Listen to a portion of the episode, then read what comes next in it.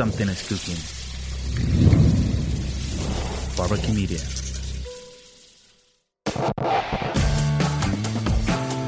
Hey, soy Ben Kay y esto es Trae Servietas. Durante años, mi trabajo fue perseguir la nota política, a veces de manera humorística y otras tantas un poco más serio. Ahora tengo la oportunidad de conversar con gente extraordinaria, de entrada muy diferente a mí, pero con toda la intención de ser sinceros frente a los micrófonos. Así que bienvenidos a este podcast y trae servietas, porque el resto lo ponemos nosotros.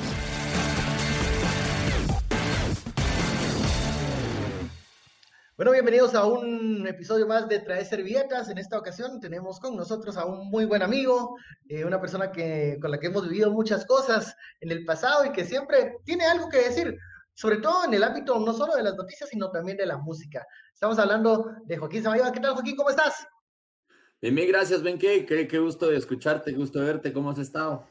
Pues mira, aquí transitando en esta pandemia, todavía vivo. Eh, no sé si eso es bueno o es malo porque no me termino de adaptar a la nueva normalidad eh, y no me gusta la nueva normalidad, pero estamos aquí, parados y, caminando. ¿Vos qué tal? ¿Cómo te trata la vida familiar, ser papá?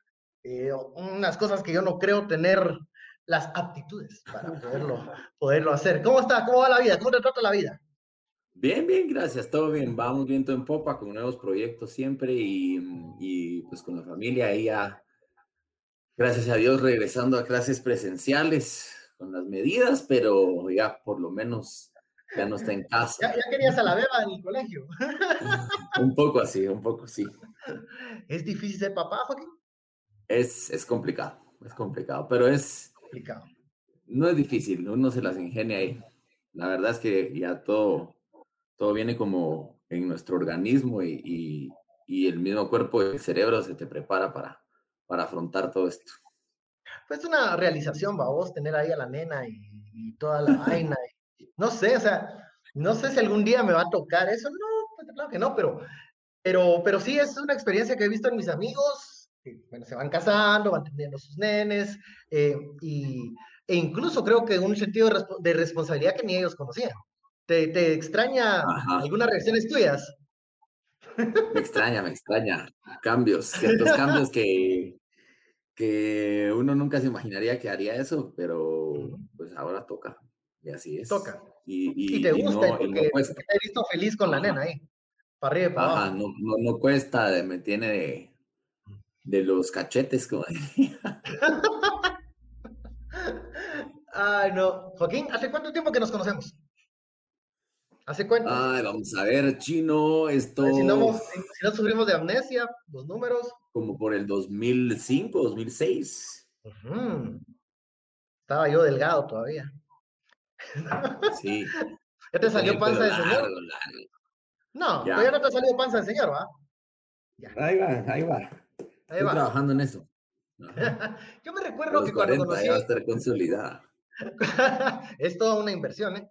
Yo, me recuerdo ah, que cuando, cuando conocí a Joaquín, eh, me parecía uno de estos mm, trotamundos, así como nómadas, eh, estaba en todo y no estaba en nada, que no quiere decir algo malo, sino que pues, ¿qué? Moma, o sea, ¿qué es eso? ¿Qué, ¿Por qué, por qué decís tanto esa palabra? Fíjate que era una palabra que usaba mucho mi abuelo para bromear cuando hacíamos almuerzos familiares, cuando hacíamos eh, reuniones, pues siempre le gustaba ya cuando uno estaba entrando pues en la preadolescencia y todo, empezar a, a decir picardías a los niños. Entonces, pues una de sus favoritas era... Enseñándoles malas palabras. No, no malas palabras, sino más que todo inocentadas, ¿verdad? Y Moma era una de ellas, porque porque todo era moma, ¿verdad? A la que moma de chimenea, a la que moma. Entonces, e incluso él con sus amigos se decían moma. Y de ahí viene el... Entre sus amigos. El asunto. Entre él y sus amigos. Tenía un grupo de, de amigos que, que, escuchaban jazz y todo, y entre ellos se decían moma. Entonces, ahí se fue regando en familia con mi hermano. A veces nos decimos también moma, o sea, es... Es, es, es, bueno, tuviste un perro que le pusiste momo. ¿Te recuerdas? Que ese era, ese era Chaos, ese era Aquí está, aquí, aquí está. ¿Existe todavía el momo? El momo, aquí está. ¿Ya cuántos Este años? chavo adentro. Tiene 11 años. 11 años. El otro era el Tonka. El Tonka, pero también era un Golden. Era un Golden. No. Sí, sí, sí, sí, sí. El Cierto. Tonka y el Momo, los, dos- los dos son, eh, fueron. Momo ya Ah, nos traía eso cuando, antes. cuando yo veía, te veía como reportero antes de, de que fueras presentador de noticias, obviamente, eh, yo siempre me preguntaba, ¿y este chavo por qué anda siempre tan relax, así como buena onda, como contento? Ah, no, y luego conocí tu casa, allá en el tronco número, ¿qué es? ¿Qué era? En el tronco número 8 era tronco 8, rama B, Ujú, lote 26. Era en el bosque. Es como de pues. Tarzán esa onda. Ajá. ¿Y, y creciste ahí cuánto tiempo? ¿Cuánto tiempo estuviste ahí? Ah, Desde, el- desde niño, desde niño, te voy a decir que 8 años tal vez. Que yo crecí en el Galladito, te puedes imaginar, o sea, o sea, va, vos creciste en el tronco 8, rama 7. Ahí, ¿cuáles eran los peligros? Eh, yo aquí estaba con los maderos. Ajá. Por eso soy me ansioso, río una vez. Me un río, me perdí. Me perdí todo un día. Ah, fue, fue una odisea y, y luego logré salir a un camino que no conocía. y Ya tenían orquestada una, una búsqueda y nos encontramos. Mi hermano se perdió también entre el bosque. Es que nos dejaban ir y no tenían eh, noción del tiempo ni nada. Y uno no llevaba reloj, ni celular, nada. Te en eso- como, como ¿Dónde normalmente estoy? dicen. ¿En dónde estamos, mucha? ¿En dónde estamos? No sé para dónde era. A la gran. Y de ahí la noche. Pegada la Aparecías, noche. aparecías en San Juan Zacatepeques, ¿no? Aparecías, Ah. por ahí por el cerro, por el cerro Alush. Pero sí, una niñez, una niñez diferente, la tuya, ¿eh? O sea, no en mal plan, o sea, pero diferente. Tenés que reconocerlo. Mucha O sea, eso de embarrancarse, perderse. Ajá. em, Sí. Aquí conmigo era que no te agarre la pandilla, vamos. Así, Ese era nuestro, ese era nuestro, me rodeaban. nuestro, nuestro deporte extremo, vamos. Me rodeaban todo el tiempo, ajá. eh, y, y hasta cierto punto había una paz romana aquí de, de que si eras Ok, del barrio, no molestabas. Sí, sí, no, no molestabas, eh, no salías mucho, no eras pataquero de que les estabas enseñando cosas que ellos no tenían, eh, pues te dejaban ser, pero escuchabas en la noche los balazos y las cosas ¿verdad? que sucedían allá en, el- en las cosas que les llaman puntos. No sé si vos escuchaste, escuchaste hablar Sí, alguna vez de los, los de los eh, reconocidos puntos. Pero, pero eso era, tal vez por eso te digo yo que, que yo andaba todo estresado todo el tiempo porque siempre andaba pensando que podía pasar algo así. En cambio, Sí, sí. mm, En el Encinal, Tu en el niñez fue Encinal a mí me pasó, a mí me pasó una, una onda. Fíjate que eh, como ahí conectaba también con San Raimundo, Zacatepeques. Y ahí Ah. empezaron a llegar los muchachos a hacer sus clicas. Y eh, yo me acuerdo que fue el Mitch. Y yo me quedé solo con mi papá en mi casa porque, porque mi mamá y mi hermana se fueron a, a otro lado porque ya se estaba poniendo bien peludo ahí porque era la montaña, ¿va? Y en eso se derrumbó y nos quedamos incomunicados, sin luz, sin nada. solo tu papá y Y- vos. Solo mi papá y yo, ajá. Y mi papá, que tenía un su, un su fierro, como dicen, se sentó en la mesa de billar con el fierro y me dice, dormís aquí en la sala, porque eh, empezaron a bajar los muchachos de San Raimundo a saquear las casas vacías. Entonces, después de esa experiencia, ya sabíamos que estaban bastante cerca ya. Luego se entraron una vez a mi casa, no, sí, allá también se empezó a poner feo. Sí, o sea, la misma, la misma paz de estar desconectado de la ciudad era también peligroso. Ajá, Ahí- cabal, Ahí eh, ponemos a filosofarnos de que si realmente gritas en el bosque, ¿alguien te escucha? ¿O realmente estás, estás gritando? Puedes pedir ayuda, ¿eh? No, en el Encinal, si te llegó Chucaca ahí entre el bosque, ya, ya. Chajalele. Ah, no, pues esa fue mi primera impresión de Joaquín, eh, el chavo que vivía en el Encinal, en la rama, en el tronco 8. Eh, pero también eras muy músico, no sé, ¿cu- ¿cuándo comenzaste a, a rasgar las guitarras? como a los 11, como a los 11 comencé ahí con la espinita. Y ya como a los 13 ya estábamos tocando en una, en una banda de esas que suena a muerte, ya sabes cómo. Esas que gritan. No, eh, no, ¿fuiste, fuiste metalero? No, hombre. Pues, pues no, era la época del grunge, Nirvana, Pearl Jam, Ah, Camisas a cuadros. Stone Temple. Pilots, ajá, cabal. Ah, ok, ok, ok, ok. Pero yo me fui más, a, a- más atrás, me fui a los Doors, a Zeppelin, a Black Sabbath. Me gustaba todo lo setentero. Mm. Y ahí comencé a tocar, a tocar, a tocar, a tocar. Y ahí, ahí me fui. ¿Qué te decían en tu casa? O sea, ¿también hay músicos ahí o decían este es un bicho raro y de plano que está Fíjate- usando todo, todo eso de la música, pero para ponerse en onda todo el tiempo? No, no, no. Mi abuela tocaba la guitarra, grababa un disco, grababa un disco de sus canciones.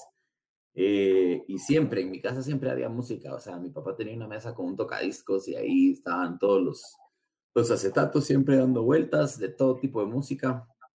Eh, pero sí era un poco complicado porque cuando uno está aprendiendo es muy repetitiva la rutina. Entonces puedes desesperar a la gente bien rápido. Le hace hermanos y hermanas. Tu mamá, tu, tu- toda tu gente se escuchaba en la casa. Ping, ping, ping, ping. Pero querías guitarra, ¿no era? Es- más desesperante la batería, siento yo. Sí, la batería, esos la llevan, la llevan peor, porque eso sí es un escándalo, pero eh, pues bien, lo que sí es que siempre condicionado. Me acuerdo que mi mamá me, me, me la quitaba si, si me iba mal en alguna clase o algo así, y mi papá tenía una escondida que me prestaba. Entonces me tenía que ir afuera. O sea, eh, te alcahueteaban. Ay, Sí. no, ahora todo tiene sentido. No. ¿Fuiste más de papá o de mamá? Y te voy a decir, Eh, te voy a hacer con esto, ¿a quién, con quién prefiero yo estar? ok, A ver, yo fui más de papá. ¿qué Me, tenían en me- común? me imagino que de chiquito, tal vez un poco más de mamá, pero de ahí de papá. Pues la música, la música. Mi papá es musicólogo a morir y no toca ningún instrumento, pero colecciona música y eh, pues tiene su equipo y ahí cuando él vive en la antigua, cuando nos vamos a la antigua nos ponemos a tocar, llegan músicos de todos lados, se vuelve una, una bohemia. La, la. Borrachera. No, Ah. Y- para decirlo de otra forma. Ah, una, una, una bohemia. Y, Una bohemia, está y pues sí, pues eso teníamos en común. Mi papá trabajó en el campo siempre, en fincas. Entonces me gustaba irme con él a, a barranquear, a conocer, a, había a veces caballos, en fin. Eh, ¿Te gustaba el monte? en el monte, en el monte. Sí. No, yo no, fíjate, te voy, a, te voy a confesar, yo siempre opté a estar con mi mamá. Era como más seguro para mí. A mí nunca me gustó el fútbol, mi papá me llevaba al estadio y yo me llevaba las revistas de los, de los chistes para leer. em, mi papá es muy buena gente y todo, pero nunca tuvimos como que algo que nos conectara. O sea, no, ni, si- ni siquiera el fútbol, ni los deportes, ni el karate, ni nada de eso. Entonces con mi mamá éramos de muchas pláticas. De hecho, seguimos teniendo pláticas de una hora. Así De fácil, fácil. Ajá, de, de- de ponernos al día, ¿va? un cafecito. Pero, Bueno, pero es que eh, con vos no es difícil platicar, mano. es que, sí, hombre, pero la cosa es que, que, eh, uno no se ha visto con eso, vamos. Debería poner una mi mesa ahí y bueno, platiquemos. Dígame el tema y platiquemos. Platique ya. con Ben Kay. ¿Te acordás las platicadas que nos dábamos en el canal? En las gradas, cabal. En las gradas, sí. Eh, ahí pasaron grandes platicadores como Otto, Mario Rosales, ¿te acordás? Mario. Rosales. Marito siempre decía, Mario, otro compañero reportero, Mario siempre decía que nos iba a señalar dos cosas de cualquier tema. Ajá. Nunca llegamos a la segunda, nunca nos dijo la segunda. Nunca. Ajá. Eso conociste era el misterio. a Paco ¿Ah? Fion. Conociste a Paco Fion. Paco Fión, Paco, Paco Fión era como tu versión en ese momento, pero morena. O sea, era, era medio así ligero, colochín, porque vos eras, ahorita te ves bastante formal, pero antes era la colochera, ¿te acuerdas? Antes la colochera larga, Ajá. sí. Entonces, Paco la tenía como medio canosa, porque siempre tuvo Ajá. canas, no sé por qué. Y No sé vos por qué. cancha, va. Entonces, eh, los dos ahí bohemios, pues. eh, Ese ese, platicador también. Ay, sí, ese, ese, mira, yo lo conocí en el Palacio, cubriendo presidencia. Y siempre antes de la cobertura era un panito y un café. Una empanada y un café que nos duraba hora y media. Cuando ya llegas, llegas con un atraso de hora y media a buscar las noticias, vamos, entonces, y como era tan buena gente el Paco, yo corría para ayudarle a buscar las noticias, pero no sé, tienen eso ustedes, o sea, yo soy platicador, pues ustedes tienen Charming y, y logran que la gente los ayude. ¿Cómo les es? A mí como la tercera vez me dicen toda tu madre, va, pero a Paco, vos, siempre llegan así como, ¿te acordás de aquel compañero Foronda, camarógrafo? También tenía ese, ese charming de, de no, de ayúdame hermano, eh, mire cómo, para dónde vamos, que me voy con usted. Y si es de Foronda, ¿dónde anda metido? ¡Foronda! ¡Foronda! No sé dónde anda Foronda. Eh, hay que buscarlo. Hay que buscarlo, sí. Ese sobrevivió al COVID. ¿La Foronda? Ese, ese, sobrevivió al COVID, te lo puedo asegurar. A puros, a, a puros compas, tiene, tiene, esa cualidad de, de persuasión. Ajá, de tío Cardona. De tío Cardona, sí, no, de verdad. ¿Qué pasaba en, qué pasaba en televisión? Que había mucha gente que era persuasiva. Era. Pero si te das cuenta, era persuasiva para conseguir ciertas cosas que, como que con nosotros, a nosotros nos costaba arrancar el día. O sea, sí. Eh, no, y además era, era, un, era un tiempo de la, del periodismo más, tenías que ingeniártelas y, y no había. Era el no tiempo había de. No de había los- de chat. los- Ajá, de los, de los tiempos en papelito. De los tiempos en papelito, el sí. cassette. Y rebobinar cassette, quemando las cabezas de las cámaras, porque tenías que visualizar en las cámaras. ¿Vos usaste beta todavía? No, ya no, no, ya no. Beta, beta y DBCam. Yo usé DBCam, beta ya no. Beta no, no No. la usé. Beta usé un par de veces, pero porque ahí estaba, pero ya, ya era la era DBCam. Mira, Joaquín, ¿y de, de, de dónde el periodismo? O sea, porque la música ya, ya hay raíces, eh, el ser así como una persona bastante easy going, pues puta, creciste en el encinal. Pero, ¿y el periodismo? ¿Y eso? A ver, ¿qué Pues fue el mira, culpable? me, me empecé a leer mucho a Hunter Thompson. Ajá. A Hunter Thompson, bueno, un poco Recuerdo- Gabriel Te recuerdo que vos andabas siempre con aquel tu libro de Gonzo, ¿te acuerdas? de Gonzo, sí, pues. Sí. Y varios, tenía varios, y, y me empezó a traer. Entonces me cambié porque estaba estudiando diseño gráfico y me cambié a comunicación. Y de ahí vi un clasificado Ajá. y fui a Guatevisión y me mandaron a hacer mi- mis pruebas con Julio Andrino. ¿Te acuerdas de Julio Andrino? Sí, me, sí, me recuerdo a Julio Andrés. Ajá. Ajá, y con Hugo Palma. El crema. el crema. La violencia al volante, ¿eh? Y, y ahí comencé, ahí comencé. Y entonces, pues, ahí arranqué. Pero, Estaba- ¿quién- o sea, tenía, ¿qué, tenía qué- 20 qué años. querías hacer vos? ¿Qué querías hacer vos? ¿Y qué te diste cuenta que era el periodismo cuando ya estuviste de frente a cámaras? Pues mira, siempre eh, salir de la burbuja fue interesante porque uno no se imagina lo que hay en los lugares más recónditos de nuestro querido país y de nuestra bella ciudad. Entonces empezó, ajá, y como empecé volante, nota roja, directo al, a lo duro, Al sangrerío, diría. al sangrerío, sí, hombre. Y de ahí, como vas cubriendo cada fuente y vas conociendo realmente cómo funciona el país, cuáles son los mecanismos, eh, cuál es el juego que hay detrás de todo el, el- el andamiaje político, y entonces ya te empieza a llamar bastante la atención y te engancha. La verdad es que el periodismo te engancha. Es, Es un poco adictivo, ¿verdad? O sea, el- esa adrenalina de no saber qué vas a hacer mañana. Exacto. Y otra cosa es que me gusta mucho la producción audiovisual, o sea, la grabación, la edición. eh, no sé si Vos te sí sabes hacer cámara. Sí, Sí, sí. sí. Sí, yo no, qué vergüenza. No, ah, No, huevo, un ¿no? mundo. Sí, yo huevo, ¿no? O sea, yo no, yo dejaba que el oso grabara todo. yo no sé. Es un mundo. Es un mundo porque ya empiezas a grabar y, y lo vas condicionando a como lo querés editar y entonces ya le vas dando, si quieres una expresión cinemática o si quieres algo... Las cosas desde la lente tienen otra perspectiva.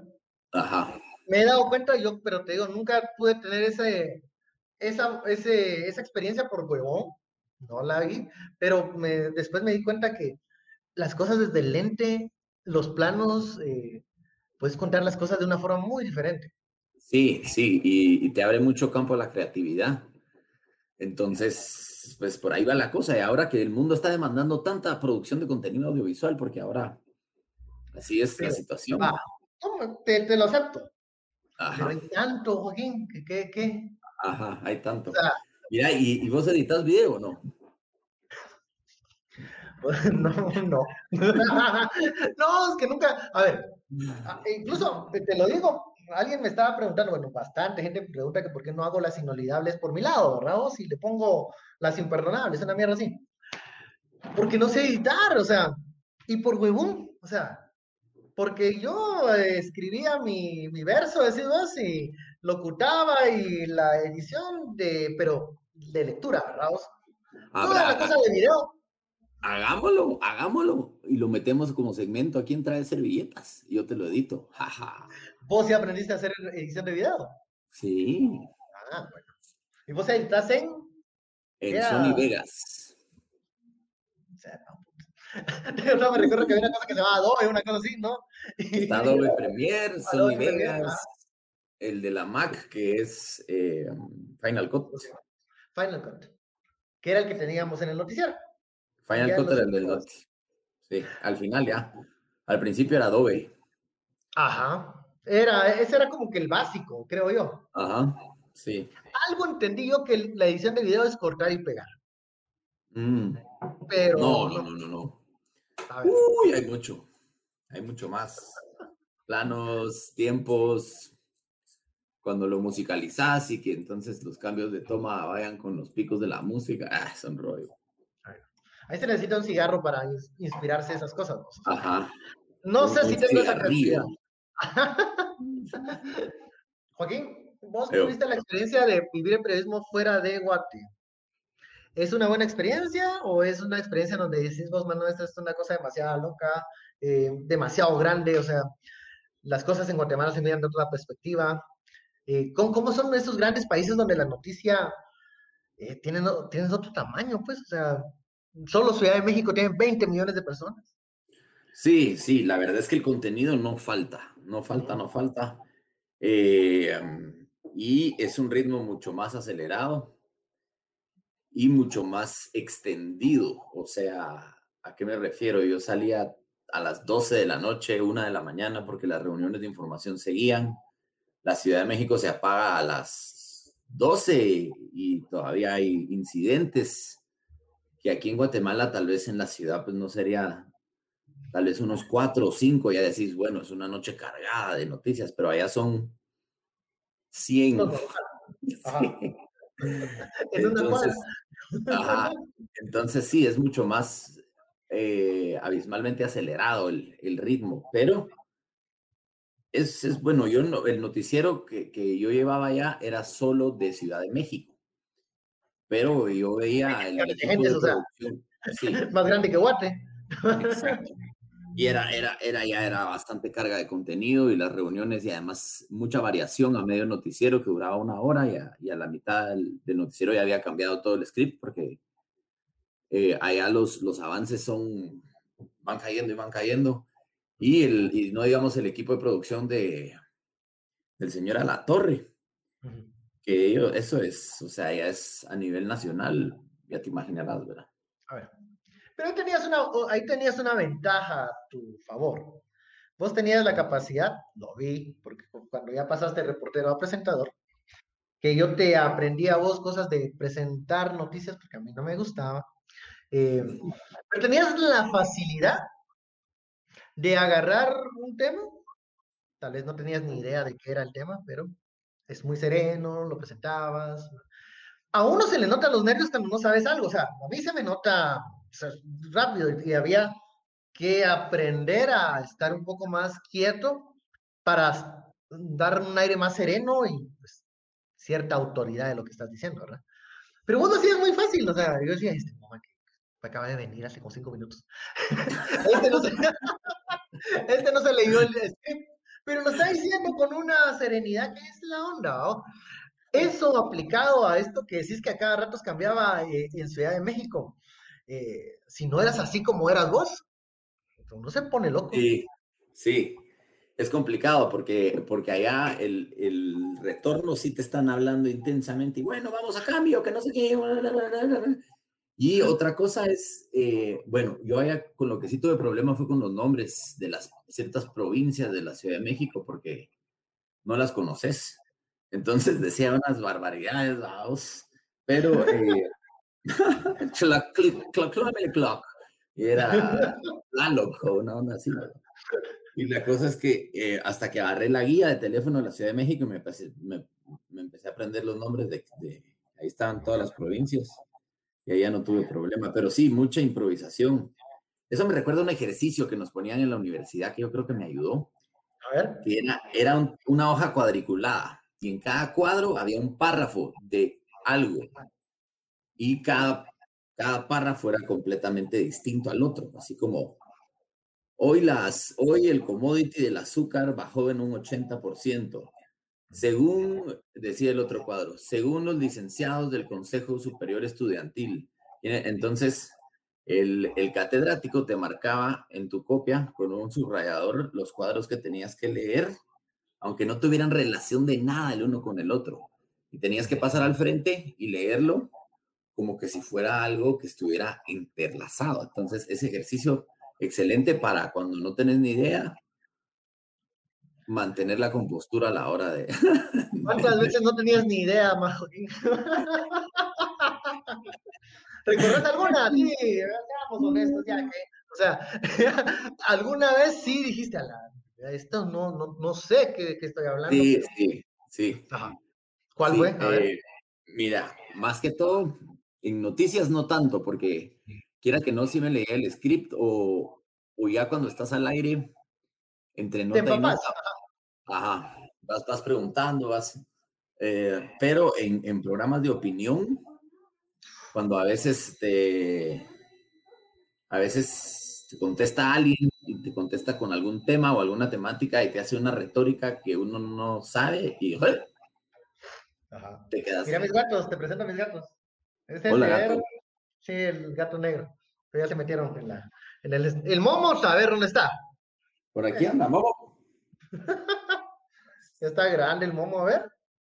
No sé. ¿Dónde está? Ya está, ya está canoso. Ya, ya tiene la barba canada. Sí, ya, ya igual que el dueño. Ya. Te perdimos, Joaquín.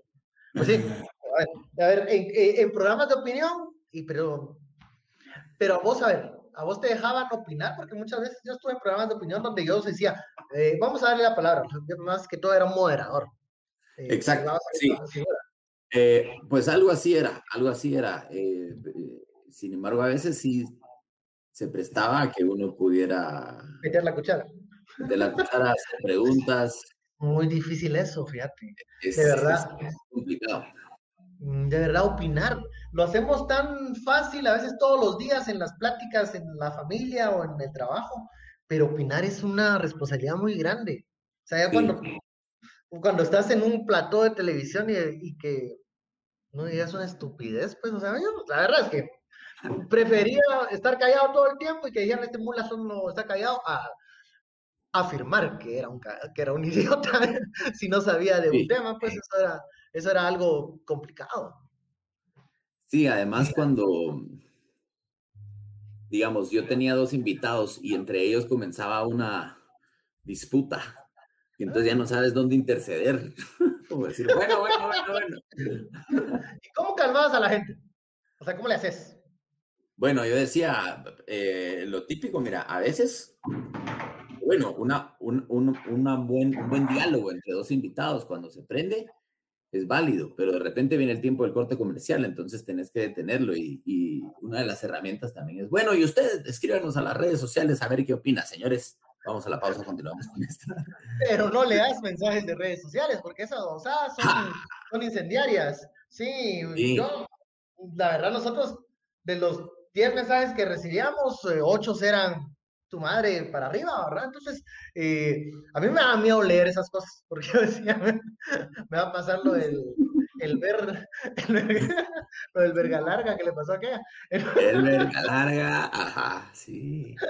No, mira, y, y eso es, eso es, eso ahora es terrible, hombre. Estamos bajo el ojo Ay, sí. De las redes sociales. De las redes sociales. ¿Vos tenés, vos tenés red social así donde interactúas? ¿O mm. preferís marcar la distancia y no meterte ese pija? Pues prefiero marcar la distancia, aunque ahorita me está, me estoy eh, educando, diría. Estoy tomando ahí un cursillo en internet porque quiero activar la red de la, de la banda, del proyecto musical. Entonces, ahora sí, yo creo que por ese lado sí va a ser una herramienta útil para dar a conocer presentaciones, etcétera. Contanos de eso. Acabas de tener una presentación, me, habías dicho, ¿verdad? ¿El viernes pasado fue? Sí, sí. Yo tengo una banda de, de covers que tocamos música en inglés 70s, 80s, 90s, 2000s.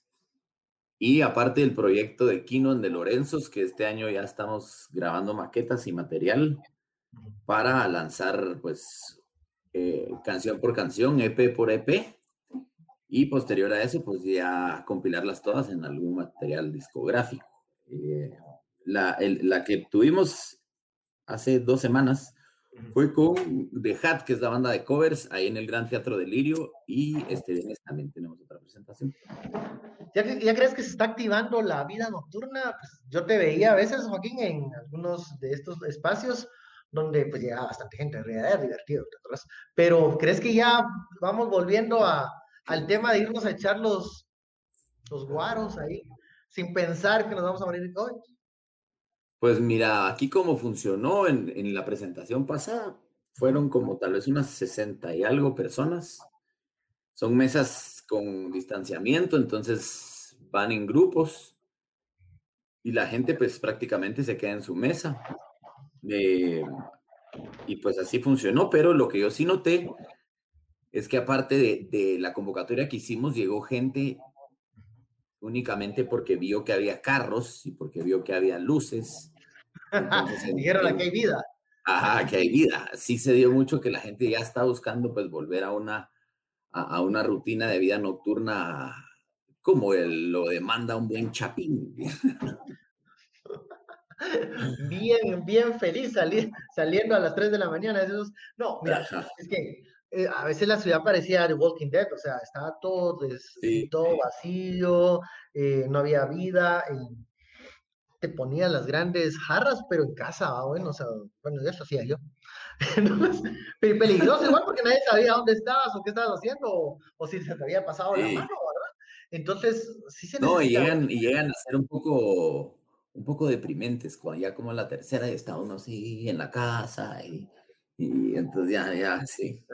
Es que mira, mano, uno sale para también escapar de uno, pero en la casa, puta,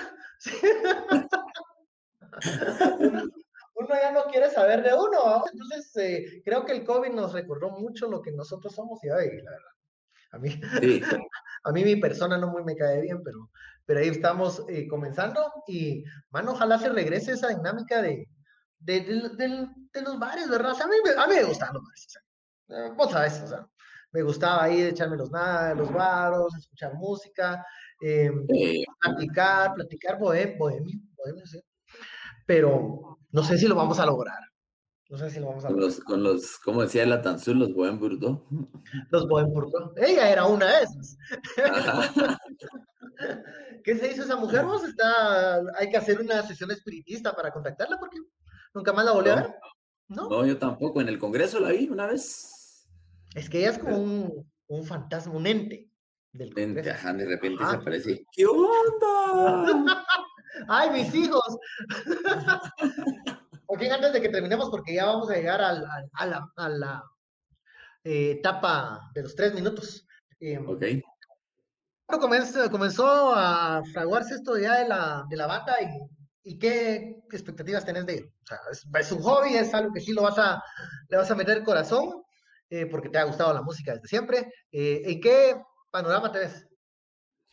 Pues bueno, siempre eh, hay que tener plan B, ¿verdad? Pero, o sea, una fuente de ingresos y eso, pero sí, yo creo que mm, es necesario, o sea, aparte de un hobby, eh, el ser artista también conlleva que si nunca te expresas, entras en patrones de frustración y, y necesitas sacar, ¿verdad? Necesitas desahogar, entonces va por ahí. y va por dejar eh, algo, ¿verdad? De la creatividad que compartimos con los de la banda y también de experimentar lo que es el proceso de producción, el proceso creativo de una canción, porque no es lo mismo, ya me estoy dando cuenta que no es lo mismo tocarla y sacarla y escribirla, allá cómo vas a ir con la batería, en qué lugar va a entrar pues un arreglo, todo eso que, que le da el cuerpo a la canción y que, que, que ya al final queda plasmado en el, en el máster, ¿verdad? Entonces es un proceso bien bonito. Yo creo que sí le vamos a meter bastante este año y esperemos que, que este mismo año ya lo tengamos servido sobre la mesa. ¿Cómo es que se llama la banda? Porque a mí se me cuestan los nombres, ¿no sabes? Se llama Kino, Kino Ande Lorenzos. ¿Qué nombre? ¿De dónde sacas esos nombres? O sea, todavía me recuerdo los wasabi, o sea, ¿qué es eso? no quiero imaginar en qué sesiones se te ocurren ese tipo de nombres. Pero, ¿y la noticia? Vamos a ver de, de Anchor, o ya no, o ya, ya, ya, ya pasó, muy bien, todo lo hice, lo disfruté, me salían los culitos por ahí, pero ya no quiero hacerlo. Pues sí, yo creo que voy a, muy posiblemente volver a la palestra. Ve. Hay noticias de verano, de verano. De verdad, de, de verano. Qué buena noticia, ¿no? Qué buena noticia porque creo que eh, Joaquín, o sea, no porque sea mi amigo y de grandes pláticas bohemias, em, pero es uno de los presentadores con más presencia que he conocido, o sea, como te digo, te sale tan natural. Y es, em, es bueno que, que la tele aproveche eso, o sea, gente como yo sí debe estar escondida en un, en, en una torre elevada, pero pues no, eso es bueno, eso es bueno. Y me alegra saber que, que, va a haber noticias de verano, ¿verdad? Por abril entonces, por ahí. Por ahí, por ahí, cabal, cabalmente. Ok, pero no dejes la música, no dejes la música. No, no, no, no, no. No, no, no dejes la música. Este no dejes la música, ni, ni los tabacos, ni los tabacos. Ni los tabacos. ¿Ya, no ¿Ya no fumas mucho o fumas todavía? ¿Cuántas te echas eh, cigarros al día? No, no, a veces no fumo en tres, cuatro días, de repente pues me fumo unos dos. Eh, ahora sí, ya vienen las respectivas espirituosas, ahí sí. Ahí sí que Dios, nos, que Dios nos acompañe. bueno, yo creo que ya llegó el, tiempo, ya me van a regañar aquí, ¿qué hora es? Ajá, eh, sí, ya, ya, llegó el tiempo. Y bueno, eh, Joaquín, gracias por esta plática de cuartas con un profesional, un colega qué bueno verte sonriendo, no tan serio, ¿verdad? Eh, he visto muy serio las últimas veces, ¿verdad? Entonces, eh, no, está bueno, qué, bien, qué bien, y me alegra que estés contento ahí con la familia y con el momo. Y, y gracias, va, por traer todas las servilletas acá, ya sabes, las servilletas siempre es lo que nos hace falta en todos los lugares. En el no, hombre, no. Sí, en el, sí, en el baño, la hora de, de, limpiar las cosas, en el carro cuando haces algo indebido. Siempre. El carro cuando vas con la niña y se le cae un helado de la paleta. Ay, no, ya sos papá, no puede ser. Ya, ya mis anécdotas son otras, pero bueno, está bien. Te, perdono, te perdono porque me caes bien y porque la nena es limpia. bueno, señor, muchísimas gracias por este espacio y, mano, déjame saber las noticias siempre un poquito antes de lo de, lo, de la ah, sí, sí, sí. Ahí te voy a tirar línea. Ajá, me gusta que cuando me lo cuenten ya sepa yo así como que por dónde va la cosa. Es ego, pero bueno. Ok, ok, Ahí te tiro línea. Más tarde, si quieres. Ah, está bien, está bien. Mira, mira, que no pues. se les olvide, el, el viernes en Teatro del Lirio. Teatro del Lirio. Dirección del Teatro del Lirio, porque yo no, ya a mí se me olvida siempre. Está sobre el trébol de Vistahermosa, no hay pierde, ahí donde hay unos caballitos rojos. Ah, ok, ok, sí, sí, sí. Sí, es bastante lúdico el lugar. Mm, me gusta, me gusta. Así como vos, lúdico. bueno, más, eh, Joaquín, muchas gracias por acompañarnos. Esto fue Trae Servilletas, un episodio más, y me voy a jugar con los gatos en un rato. Órale, ven que la ventaja que Chao.